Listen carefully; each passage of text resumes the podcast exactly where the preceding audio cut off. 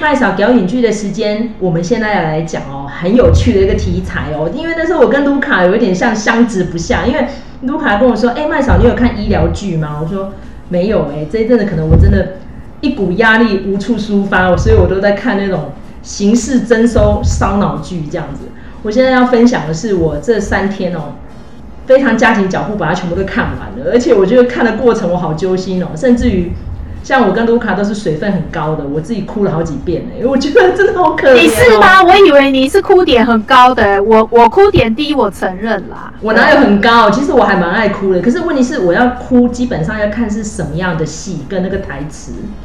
像我我看这个，我等一下要讲的冒死哦，窥探，我真的是被骗的哎。因为那时候我们其实跟郑医师有讲到艾米亚当斯那个窥探，那窥探就很 low，虽然里面集合了一线大明星，而且都是拿过奥斯卡奖的，我就觉得有点怅然若失，你知道吗？然后我就开始一直搜索，我说，哎、欸，为什么搜寻率最高的是这个韩剧冒死？然后它也是叫窥探哦，然后我想说奇怪，因为我不懂韩文，我就去翻译哦，人家就是实验鼠，所以就是老鼠的意思，就是基本上跟窥探点狗屁关系都没有。可是不知道为什么，好像是从中国那边先翻译过来的，然后台湾的 Netflix 就跟着沿用，就在窥探。但是我觉得里面没有窥探的感觉，真的就是实验鼠。因为它的故事缘起哦，是二零一七年韩国一个非常骇人听闻的刑事凶杀案，就是有两个高中女生是闺蜜，其中有一个呢是天生心理变态，因为她缺少了一段神经，叫做镜像神经元。那因为其实这个名词我有问过郑医师。他就是缺乏同理心的意思，因为他那个神经元就是 mirror 会反射嘛，你会看到别人的举止行为，然后你就会被那个情绪所感染。因为其实，在婴儿的时期，你都是用模仿来开始形成你未来的行为模式嘛，你会模仿大人吃饭啊，然后你口渴就想喝水啊，然后你上厕所哭哭啊什么那种的。但是这个小孩听说从小就是缺乏这个，所以。他一开始是有点迟缓症的，然后一直到呃小学的时候都很难教，然后这个嫌犯的妈妈就说：“哦，这一路过程好辛苦。”等到上了中学之后呢，他有点社交障碍，而且这个社交障碍到他会自残，所以这个妈妈终于看到这个女孩子交了一个朋友之后就很开心，就鼓励她们两个闺蜜就可以手牵手去上学。没有想到她们两个是手牵手互相影响就去杀人呢，然后就杀死了这个小女孩。甚至于呢，把手指头剁掉哦，包成礼物去送给他那个玩伴，就说你喜欢吗？这样子，然后再把那个小女孩虐杀丢在水塔里面。更夸张的是，他被抓到之后，然后送进去看守所了。有一次不知道可能要庭审嘛，一出来就被记者逮到。他竟然讲了一句话说：“天气这么好，竟然不能看樱花，我只能回到监牢，好遗憾哦。”这样子，他只记得他不能看樱花，哎。所以就是这一段话触动了很多韩国人，因为大家知道，其实这一阵子韩国跑出蛮多骇人听闻的刑案，我也不知道为什么这一阵子好像密集度蛮高的这样子，然后大家都觉得这种怪物小孩该怎么办呢？然后这个剧作家就觉得啊，赶快把它推出韩剧好了，因为大家知道其实韩剧做刑事侦搜很有名，而且成功的例子超级多，甚至于连奉俊昊拍了几部都是用真实案件改编的，好好看哦。所以呢，他把这个剧本创作出来之后呢，就找了李昇基。大家知道李昇基其实是韩国的完美 艺术工作者嘛，应该说他就是影剧也很强，唱歌也很强，演戏也超厉害的，长得又帅，对不对哈？我这边可以稍微插一下话，就是呢，我可以介绍，就是说所谓的李昇基是怎样的？他是一个好感度非常高的艺人，就是他没有负面消息。然后就像刚才那个呃麦嫂讲的，就是他是全才，而且他是很厉害的是，他唱歌也非常受欢迎，然后呢主持节目更是没有话讲，然后呢演戏当然也是都是收视率保证。所以他真的是无负评啦，可以这么说啦，而且他又是很全才。因为其实李昇基的介绍有蛮多网友都在讲的，就是无负评没错。然后这一阵子好像交了一个女朋友，知名度大大不如他哦，爸爸还是一个经济犯罪者，哇，就很多人都骂李昇基瞎狗眼了什么的。所以我觉得如果他一旦韩死会哦，可能就跟当年那个福山雅治死会一样，应该韩国会大地震吧哈。OK，然后李昇基他扮演这个角色呢也很关键哦，就是。那时候韩国呢，有一阵子一直在做那个基因研究，好，那个之前卢卡也有讲过，这基因研究闹出了蛮多风波的嘛，哈，还跑出丑闻出来，哈。好，然后那个基因研究呢，在这个故事的第一集里面就有讲，就是在研究那种天生带有变态人格 DNA 的人，是不是一开始在妈妈肚子里就把他直接宰掉就好了，剁掉，不要让他有问世的机会。因为如果孩子一旦生出来，可能妈妈就会跟那个婴儿有感情了嘛，所以他希望说，这个 DNA 的检测在产检的阶段就先做了，在还可以剁的时候，因为其实世界各国堕胎都有相关的规定。韩国跟台湾是蛮接近的，就是大概差不多胎相是在二第二个月顶多，好，那时候才能堕，所以他们那个技术就是在那个时候发现，哎，其实 DNA 大概形成了，未来会变成一个杀人魔，先宰了。后来呢，这个案子形成法案要在议会里面初审的时候呢，就有反对派人士说，请问一下，这样子的 DNA 长出来几乎都会是坏蛋吗？然后主持者呢，一个叫丹尼尔的博士，他是从小被英国人收养，所以他主要是讲英语的。然后他在剧中的设定是他差点拿到诺贝尔奖。好、哦，这个之前我跟卢卡就有讲过，那个叫黄什么？黄宇锡。黄宇锡，对对，我把名字忘记了哈。他有点在影射那个黄宇锡啦哈，因为黄宇锡那时候就是跑出了一些研究造假嘛，要不然其实很多人都说他其实拿到诺贝诺贝尔奖的呼声很高。这丹尼尔博士就说。百分之九十九会变杀人魔，但是有可能百分之一会变成天才。然后会议的主席就说：“哦，那就是为了避免百分之九十九的希特勒诞生，所以要杀掉那个百分之一的莫扎特。”然后在场的人就面面相觑，这样子，因为莫扎特很重要啊。可是更不用谈到希特勒给人类带来的灾害，对不对？然后大家就那边凄凄楚楚的，那议论纷纷。后来呢，赞成四票，反对四票，关键票在那个主席。那个主席姓申哦，他也是一个梗埋很深。他说：“嗯，我决定要反对，就案子没有过哎。后来呢，那些支持者都超赌烂，就去骂他说：‘哎，你为什么这样子讲？你知道那一阵子已经有那么多的杀人案件了，不处理什么什么什么？因为那时候一直有个悬案没有破嘛。’他说：‘因为我老婆刚刚打电话来说她怀孕了，如果到时候 DNA 验出来有这样的基因，我要宰掉我儿子，我才不干。’所以他就投反对票这样子。到底那时候发生了一个什么案件呢？”有个连续杀人魔超可怕，他是随机的杀，所以一直没有破案。不止杀，他还把当事人的头斩掉，所以只有找到躯干，头颅一直消失。然后最倒霉是有一家人，他是大人加小孩，两个大人一个小孩被杀掉，仅存一个小儿子活下来。小儿子最后呢变成目击证人。好，因为其实麦嫂不想爆梗爆太多了哈，因为这个戏实在是太精彩了，中间太多烧脑的环节。我觉得全部讲完就没有观影乐趣了，我就讲一些重点就好了。这个小孩呢，幸存者指控的这个杀人魔是某某医生。好，我顶多讲到这边。那医生很关键，其实他不单纯为了杀人而杀人，他是为了要做人体实验的。再加上，因为他天生就是缺乏了那个刚刚讲的，有点像类似镜像神经元那样的系统，所以他就是带有杀人魔的 DNA 的。最后他被关进去监狱里面之后，他就是觉得未尽其功。他很希望他这样子的实验要有人帮他继承下来，所以他的老婆那时候已经怀孕，快要临盆，他就哭着跑去监狱里面问他说：“你既然这样子的人不会爱人，没有情感，为什么你要娶我？”他说：“因为我要生下一个二代，这二代就会继承我优秀的 DNA，到时候就会对人类产生贡献。”所以那个老婆呢，就哭着从监狱里面出来之后，过了几天去做产检，因为她情绪波动嘛。医生就帮她安胎啊什么的，然后就坐在走廊上，另外一个孕妇也在哭，他就问她说：“你为什么哭？”她说：“你有没有听过变态 DNA 这样子的名词？”她说：“有，因为其实两个孕妇都不知道彼此是谁就对了啦。虽然说她老公是连续杀人魔，新闻已经报很大，他们不知道彼此是谁。”他说：“我的孩子就有，我的先生呢是在实验室里面的一个学者。”他不幸车祸往生，现在这个是遗腹子，可是带有这个 DNA，我现在在犹豫要不要生下来。然后呢，剧情最大的梗就在这边，所以我不能讲了哈，我只能告诉大家说，就是阴错阳差。所以呢，我们这个戏会找郑医师再来讨论，带有这样子 DNA 的人是不是真的有啊？因为其实大家知道，其实 DNA 很多都一脉相承嘛，父母会怎样，你就会怎样嘛，几乎都是这样子。但是如果交给不同的家庭来抚养，甚至于你在成长过程当中遇到什么样的贵人，是不是你的发展就不一样？可是如果连这样机会都不给你，直接在妈妈的子宫就把你杀了，这样对吗？麦嫂个人呢，其实我不想在这边讲我的宗教，还是说我的信仰，或是说我支持什么。像我个人是觉得说，在胎儿还没有灌注了生命的时候，你先杀了他，你那叫杀人吗？因为在台湾有堕胎罪的嘛。但是如果站在神学的角度来看，一个胚胎到什么时候才有灵魂，才有思考，才有智慧呢？你不知道嘛？所以我觉得这个 DNA 技术就是我有非常多的泛道德面的探讨点。然后这个影集让我觉得很厉害，就是他把韩国一些很知名的连续杀人案件都放在里头，比如说它里面有华城杀人案，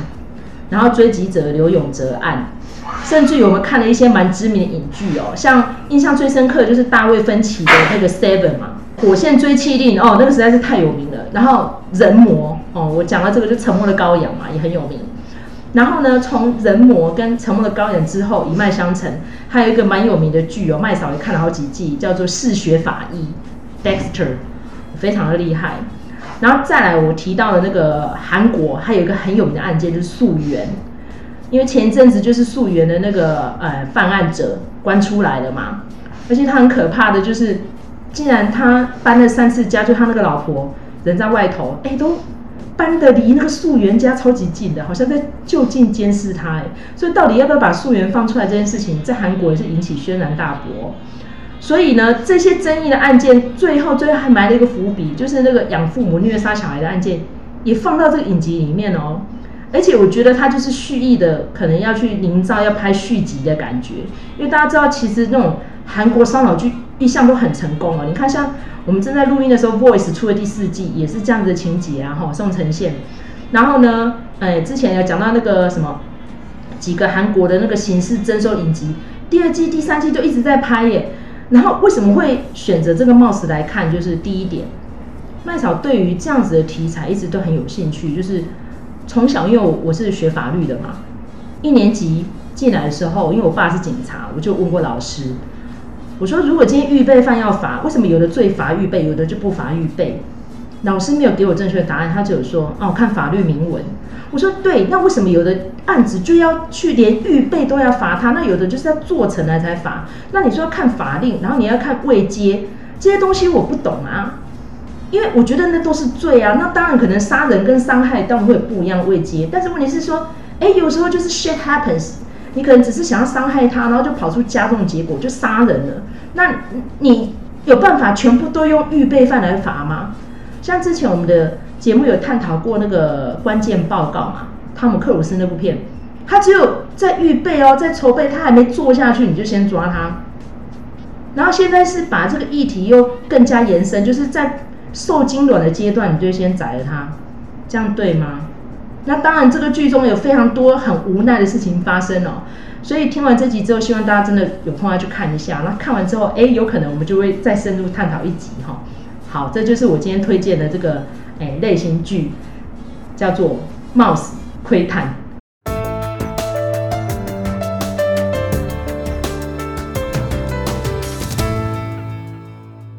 那因为其实卢卡之前哦，常常会吐槽我说我都不看韩剧，其实没有，因为。韩剧分量很多，支持观众超级多，但是因为麦嫂要看的剧实在太多了，所以几乎都先跳过韩剧。但是呢，对于刑事征收的韩影，我真的看了很多，因为其实很多都有大奖肯定嘛，啊，这是最肤浅的。哦，他有得奖哦，就看一下这样。那第二点，那些故事有些都是真人真事改编的，像麦嫂个人对刘永哲案就很有研究。因为刘永哲大家知道，就是他就生活得很苦嘛，然后他就嫉妒有钱人，他在江南区呢就到处随机的杀人这样子，而且他的年纪也不限了，有老的、小的、有钱的到处杀，然后最后就开始杀按摩女，他就是不但仇富还厌女哦，而且更夸张是他是想要破纪录的，但因为他本人长得还不错看，到最后进去监狱里面之后还有女生写情书给他，哎，就很诡异的一个人哦。追击者里面呢，那时候我整个看完之后，我就觉得哇，这个韩国人拍这个真很有一套，所以呢，冒死这个情节呢才会吸引到我的注意。但是他让我抱怨一点，就是它好长哦，它足足二十集耶。那我想说奇怪，之前我跟陆凯有讨论过那个驱魔面馆，不是只有十六集吗？为什么这个冒死那么多集？那我大概稍微讲一下那个韩剧的集数哈，就是说它大概呃有我们一般哈在台湾认知里头的韩剧叫做迷你剧。一般来说是十六集为主，那它是一个礼拜放两集，星期一、星期二，好，或者是星期三、星期四，然后同一时间，然后就是播两集就对了。所以一个礼拜会有两集的进度。然后呢，它也有所谓的周末剧。那周末剧呢，通常都是比较合家观赏的，哈，所以通常那个高收视率的都是出在周末剧，而且周末剧呢，它的集数可能也会比较多。现在因为就是呃有线的有线电视的加入也好，然后或者是说这个呃 Netflix 也好，所以它出了很多集数很不一样的，比如说。那个呃，像那个麦嫂，你看的是 Mouse 嘛，然后是二十集嘛。那其实也有曾经有一些迷你剧，它是到二十四集的，所以十六集只是一个基本数量。好，那但是呢，也有比这个集数更少的，比如说我们之前曾经讲过的《Sweet Home》，它就是十集而已嘛，如果没记错的话。而且这，我觉得他是不是故意的？他是不是打算要推出下篇，然后也是十集，有点像是罗品那样子？不知道，不知道他的意图如何。不过呢，可我我我会觉得啦，他可能是因为他在 Netflix 上面，就是所以他的集数会有一些调整，基于他的一些策略。那比如说我接下来要讲到的这个礼拜刚上档的《机智医生生活》为例的话，它也很特别，它是十二集。它的第一季有十二集，然后呢，它每一次只更新一集，所以等于是说，呃，过往的那个呃韩剧都是十六集嘛，然后每一个礼拜更新两集，那所以大概是八个礼拜就会播完，对不对？那可是呢，这个《机智医生生活》呢，它反而它集数比较少，可是它反而播的比较久，因为它一个礼拜只播一集而已。那那个呃也是。被传为美谈的，就是说这个《机智医生生活》呢，他呃有强调，好，他们制作团队有强调，就是说他们是全部拍完再上档的。那这有什么好处呢？就是说他们拍片的时间都非常固定，而且他们就是说他们是在劳工的权益上面是呃非常的很模范的啦，可以这么说，他们的拍片环境是非常好的。因为过去的韩剧其实。那个都是属于日夜赶拍的状况，因为他拍了一集，马上就要安档，这样子。那呃，甚至有不少的都是有不少的剧组都是死过人的哦，就是过劳然后就死掉。所以像那个《机智医生生活》，他在拍的时候，他就特别强调说，我们都是朝九晚五，我们都是很规律的在拍片，我们没有在呃没有在赶戏赶拍，然后熬夜什么的都没有。对，所以这个其实是一个日呃韩剧的蛮蛮特别的，我觉得就是现在的那个形式也越来越活泼这样。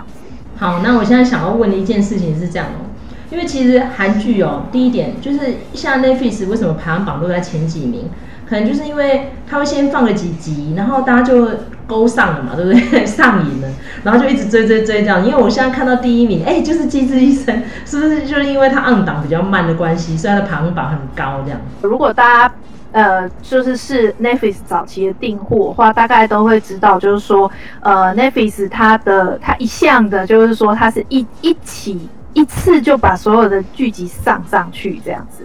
那包括比如说像纸牌屋啊这种的，如果我们呃以那个呃电视台正常的电视台在播的，它都是属于一个礼拜更新一集嘛。那那个呃纸牌屋或者是说 Netflix 这些影集，就是一次呃一次就全部出完，所以也创造了一个就是大家会 binge watch，就是叫做追剧，就是你会一集看过一集，一集看过一集，然后到最后可能花一天的时间把它追完了。就是它改变了大家的收视习惯，呃，Netflix 它有为了它的那个收看率，它有做一些调整。你包括像那个韩剧的话，主要是配合它在他们的那个电视台播出的进度，所以他就没有所谓的一集一季全部上的这种这种方式。然后也包括像那个刚才那个麦嫂有提到的罗平，亚森罗平，它也是属于。他就是呃一次上半季，我觉得他可能是想要试个水温啦，哈，然后再让大家看说，哎，是不是那个，呃，是不是呃会继续看下去，它的收视群是怎么样？我觉得可能有这样的意味啦。哈。那如果我们看到那种一整季就一次上完的那种，通常就是那个就是纯粹的网络剧跟 Netflix 剧。好，那因为其实哈。韩剧这个水很深哦，我们下次可能要再额外辟几个主题，我们来讲韩剧的潮流好了。因为其实麦嫂这阵子看的，除了这种烧脑形式征收，我还看了蛮多谍报的。不过谍报很多都是电影啊，哦，比如说像我看的《北风》嘛，然后再来是之前跟卢卡讲的那个，哎，南山的部长们，哦，也有点这个样子这样。然后《密探》哦，《密探》是两年前孔刘的那一部嘛，哈，他跟宋康昊的，所以我觉得韩国人真的。拍这些影剧那个真是世界一流水准哦，所以难怪他奥斯卡奖也拿了，世界各大奖的肯定也都拿了哦。不过因为卢卡呢喜欢看的是比较嗯人性良善面，不像麦嫂真的在看那个怪物啊，看冒死啊，就觉得哦好凄惨，每一集都哭得撕心裂肺的。尤其是那个李熙俊啊，之前我真的不知道李熙俊是谁啊，我认识李昇基，我不认识李熙俊，我现在终于知道他是谁了。难怪那时候李昇基点名一定要李熙俊来演。你知道那个爆裂警察要演到这种程度，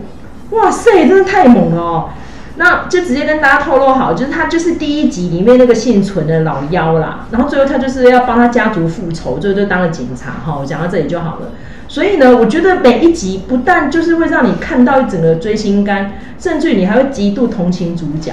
听说就是那个戏五月多刚杀青哦，好多人入戏太深。看到李熙俊走在路上会抱着他哭哎、欸，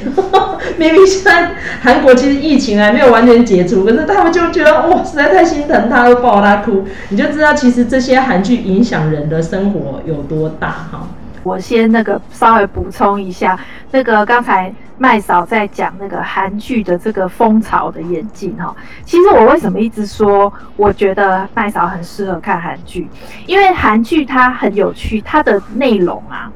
其实跟那个日剧有一点相反，怎么说呢？就说日剧它这几年的走向大概是说，如果有一套日剧成功了，然后我们就来拍它的电影版；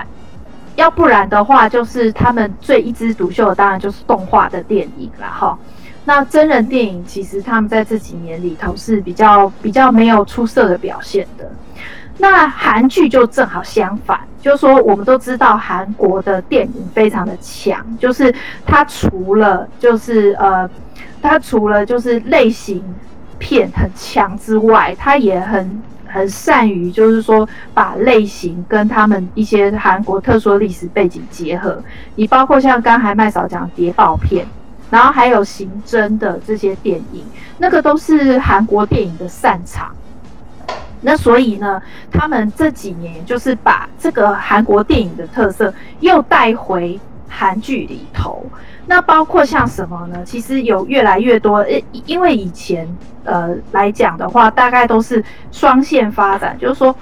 电影归电影，电视归电视。好，比如说我们之前有讲过那个中五路的三头马车，有没有？那些人都是不演电视剧的。他们都是你，比如说像宋康昊也是，他只演电影的。可是这几年越来越多的趋势是，因为大家觉得说韩剧也渐渐的走出国际，变成一个呃所有国家的人都会收看的一个东西，所以他们就没有所谓的贵贱之分了哈。那所以也越来越多那个大牌的电影演员，他回归到韩剧的行列里头。那韩剧的。题材也越来越就是，呃，把那个韩影的那个很厉害的部分都带回来韩剧了哈。韩剧的工作环境其实也慢慢在改善。那以往有一些人他会觉得说他不想要进入那种，呃，感戏的恶性循环。那现在因为他们的劳动条件都有改善，所以也是越来越多大牌的演员愿意回来演韩剧。这个是韩剧的一个呃。创作上面的一个呃风潮的一个演技，这样、欸。我问一个问题哦，之前其实你有探讨过，就是韩影很敢演，在大荧幕上面呢，真的活色生香哦，全部。比如说像我印象最深刻就是《双花店》嘛，哦，那时候因为刚好《色戒》刚推出，隔年韩国拍的《双花店》，那时候我是去戏院看的，我真的瞠目结舌哎。然后后来呢，我看了这个冒死之后，我就觉得啊，在里面杀小孩，杀。老人杀神父，哎、怎么这么敢演啊？后来我听卢卡分析这段才了解，哦，原来是韩影的规模跟题材带进了韩剧了。要不然以前韩剧很保守啊，你不是说连男女朋友出去玩都是双人床？它的早期都是在那个老三台嘛，所谓的无线电视的那个那个阶段，所以呢，你就是不能有床戏的，所有的人都是拍吻戏，所以。那个呃，我我甚至有听过一个讲法，我觉得非常有趣，就是呃，有人在讲说，那个韩剧为什么可以称霸世界，然后特别是呢，伊斯兰国家，因为它的尺度很轻，就是大家谈恋爱就是顶多接吻，然后牵手这样而已，所以我的我。一开始在看韩剧的时候，我都笑啊，就是说他们拍吻戏是用拍床戏的方式去拍的，就从这个角度拍，从那个角度拍，然后拖很久，然后拍很多遍，因为他只能表现那样子的东西。可是后来呢，什么事情改变了？就是他们的那个生态逐渐转到有线电视的时候，那个时候，因为你在有线电视，你就可以突破尺度，然后甚至你比如说像。呃，其实国外也是一样，比如说像那个呃 HBO，它是它是收费的嘛，所以它可以尺度很大，像《冰与火之歌》啊，有没有？纸牌屋啊，Netflix 的啊，也是啊，因为它都是付费的，所以它可以做大尺度的东西，它可以限制收视的人。那因为这样，所以呢，这个大尺度的韩影的东西的风格，就整个带到那个呃韩剧里头。其实跟他的那个收视的方式改变也有关系。对，那这边我解答了，感谢。